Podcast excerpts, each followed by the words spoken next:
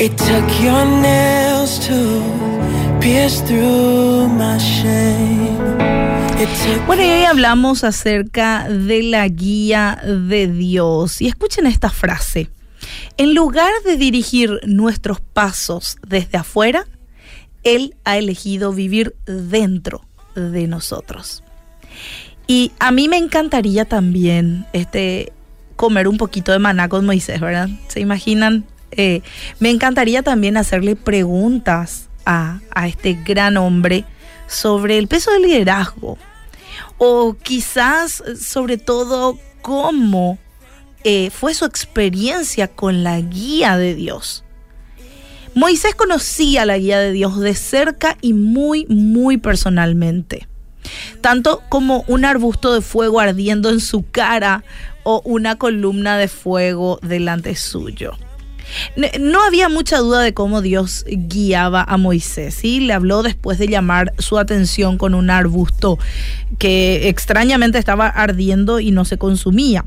Este, Dios lo envió luego a Egipto con instrucciones a cada paso para ser un instrumento de rescate y libertad para el pueblo esclavizado de Dios. Eh, yo me imagino que el llamado de Dios para Moisés pudo no haber sido para nada fácil, pero sí fue bastante claro. O sea, recibió órdenes bastante claras. Y después del milagroso cruce del Mar Rojo, Dios continuó avanzando por delante con su pueblo de una manera muy milagrosa y clara.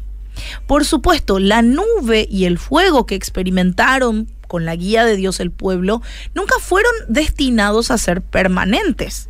Claro, no era para que el pueblo esté permanentemente con ellos, pero los medios de la guía de Dios para su pueblo antes de Cristo siempre fueron provisionales y temporales. Y desde antes del comienzo él conocía su final y duradero plan. Y después de la vida y resurrección de Cristo, bueno, tenemos una guía aún más segura. Durante el Pentecostés, por ejemplo, los discípulos de Cristo experimentaron algo que probablemente les recordó a Moisés y a la generación del desierto, el viento y el fuego. No sé si se fijaron en ese pequeño gran detalle. En Hechos, el capítulo 2, el versículo 2 al 3, porque nuestro Dios es muy didáctico. Todas aquellas cosas que hace, elementos que usa son para enseñarnos y su pueblo entendía muy bien eh, aquello que significaba este, el fuego y el viento para ellos en la historia. El versículo dice, y de repente vino del cielo un ruido como el de una ráfaga de viento impetuoso que llenó toda la casa donde estaban sentados. Se les aparecieron lenguas como de fuego que repartiéndose se posaron sobre cada uno de ellos. Y a los discípulos y a todo el pueblo de Dios que los sigue, se les dio algo mucho mejor que algo escrito en las nubes o en columnas de humo y fuego.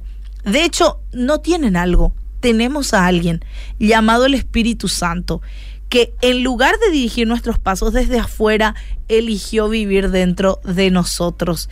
Mientras que Moisés había sido guiado por Dios a través de columnas de nube y fuego, nosotros ya al lado de la encarnación de Cristo, ya después de Jesús, tenemos algo aún mejor, el Espíritu Santo que mora en nosotros y todo ese proceso para guiar los caminos de cada uno de sus hijos.